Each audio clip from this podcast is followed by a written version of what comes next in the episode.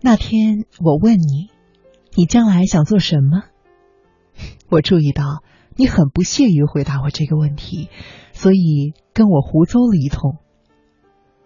是因为你们这个时代的孩子对未来太自信，所以不屑于像我这一代人年轻时一样讲究勤勤恳恳、如履薄冰，还是其实你们对于未来太没信心？所以假装出一种嘲讽和狂妄的姿态，来闪避我的追问呢？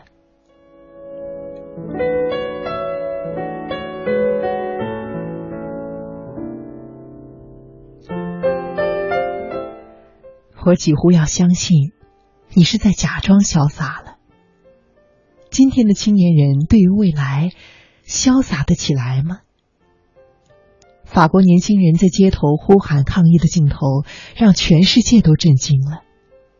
这不是上世纪六十年代的青年为浪漫的、抽象的革命理想在上街呐喊，带着花环，抱着吉他唱歌。这是二十一世纪的青年为了自己的现实生计在烦恼，在挣扎。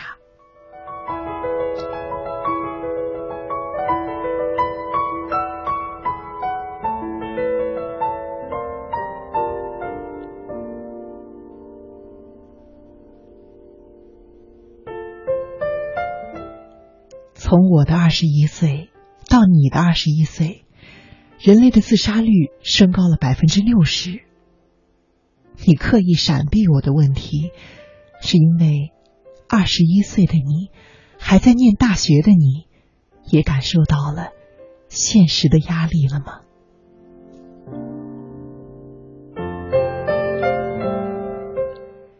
还记得我们在德国时遇见的那个画家？提摩吗？他从小爱画画，在气氛自由、不讲究竞争和排名的德国教育系统里，他一会儿学做外语翻译，一会儿学做锁匠，一会儿学做木工。毕业之后，他找不到工作，一年过去了，两年过去了，三年又过去了，现在应该是多少年了？我也不记得。但是，当年他失业的时候只有十八岁。今年他四十一岁了，依旧失业，和母亲住在一起。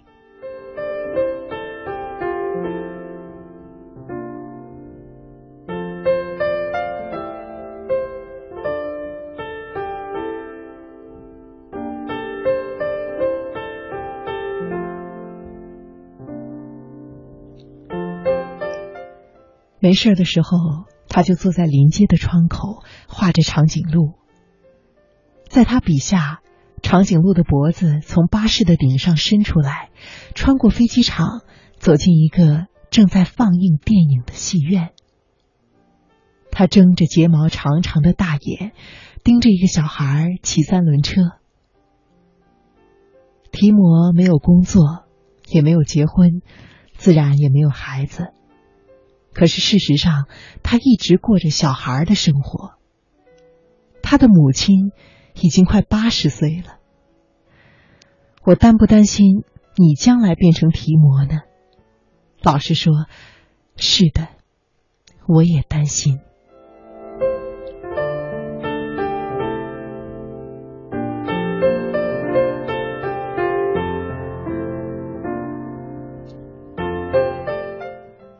我记得我们那天晚上在阳台上的谈话，你说：“妈，你要清楚的接受一个事实，就是你有一个极其平庸的儿子。”你坐在阳台的椅子里，背对着大海，手里点着一支烟，那是清晨三点钟。我在想，朋友如果看见你在我面前点烟。一定会有一种不可置信的眼光望向我。他怎么能够在母亲面前抽烟，而你又怎么能够容许儿子在你的面前抽烟呢？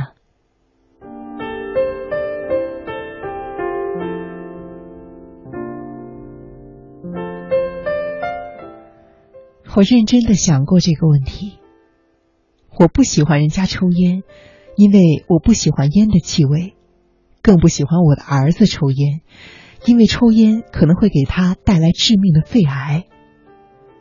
可是，我的儿子已经二十一岁了，是一个独立自主的成人。是成人，就得就得为他自己的行为负责，也要为他自己的错误承担后果。一旦接受了这个逻辑，他决定抽烟，我要如何不准许呢？我有什么样的权利或者是权威来约束他呢？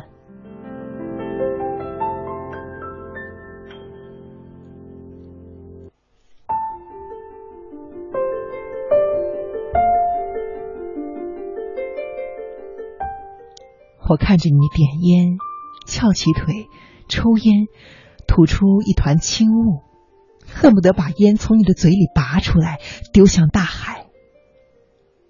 可是我在心里对自己说：“请记住，你的面前坐着一个成人，你得对他就像是对待天下所有其他的成人一样。”你不会把你的朋友或者是一个陌生人嘴里的烟拔走，因此你就不能够把眼前这个人嘴里的烟拔走。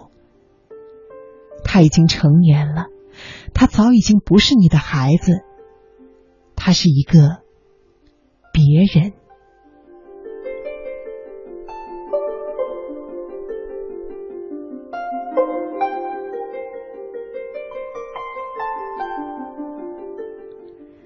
青年的成长是一件不容易的事情，大家都知道。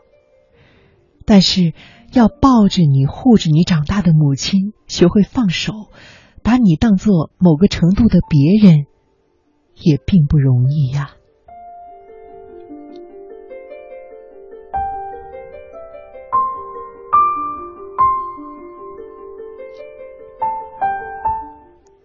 你哪里平庸了？我说。平庸是什么意思？我觉得我将来的事业一定比不上你，也比不上爸爸。你们俩都有博士学位。听到你的回答，我有点惊讶。我几乎可以确定，我不太可能有爸爸的成就，更不可能有你的成就。我可能会变成一个很普通的人，有很普通的学历。很普通的职业，不太有钱，也没有名，一个最最平庸的人。你捻熄了烟，说：“你会失望吗？”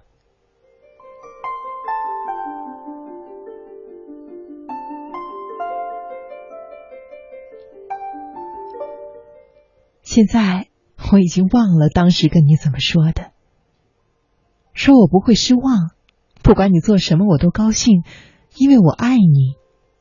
或者很不以为然的跟你争辩平庸的定义和哲学，又或者是很认真的试图说服你，你并不平庸，只是还没有找到真正的自己吗？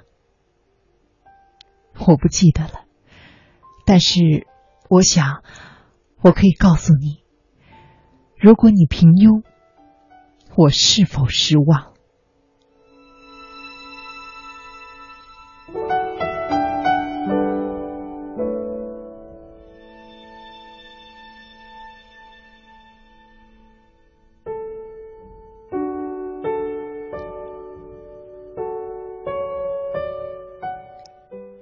对我最重要的，不是你是否有成就，而是你是否快乐。而在现代的生活架构中，什么样的工作比较可能给你快乐呢？第一，它给你意义，你的工作不会把你绑架，让你成为工作的俘虏；而第二，是它给你时间，容许你去充分的体验生活。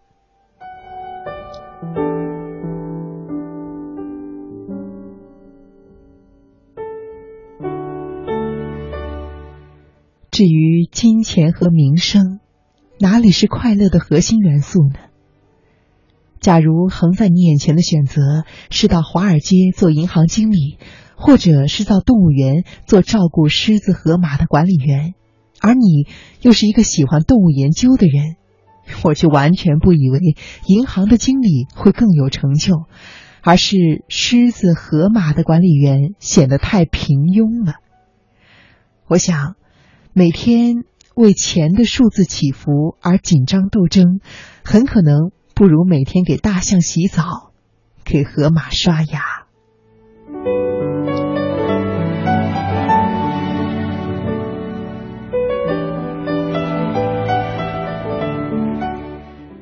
当你的工作在你的心中有意义，你就有成就感；当你的工作给你时间，不剥夺你的生活，你就有尊严。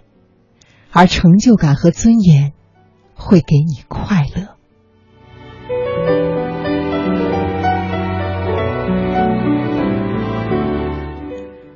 我怕你变成画长颈鹿的提摩，不是因为他没钱没名，而是因为他找不到意义。我要求你读书用功，不是因为我要你和别人比成就，而是因为我希望你在将来拥有更多选择的权利，选择有意义、有时间的工作，而不是被迫的谋生。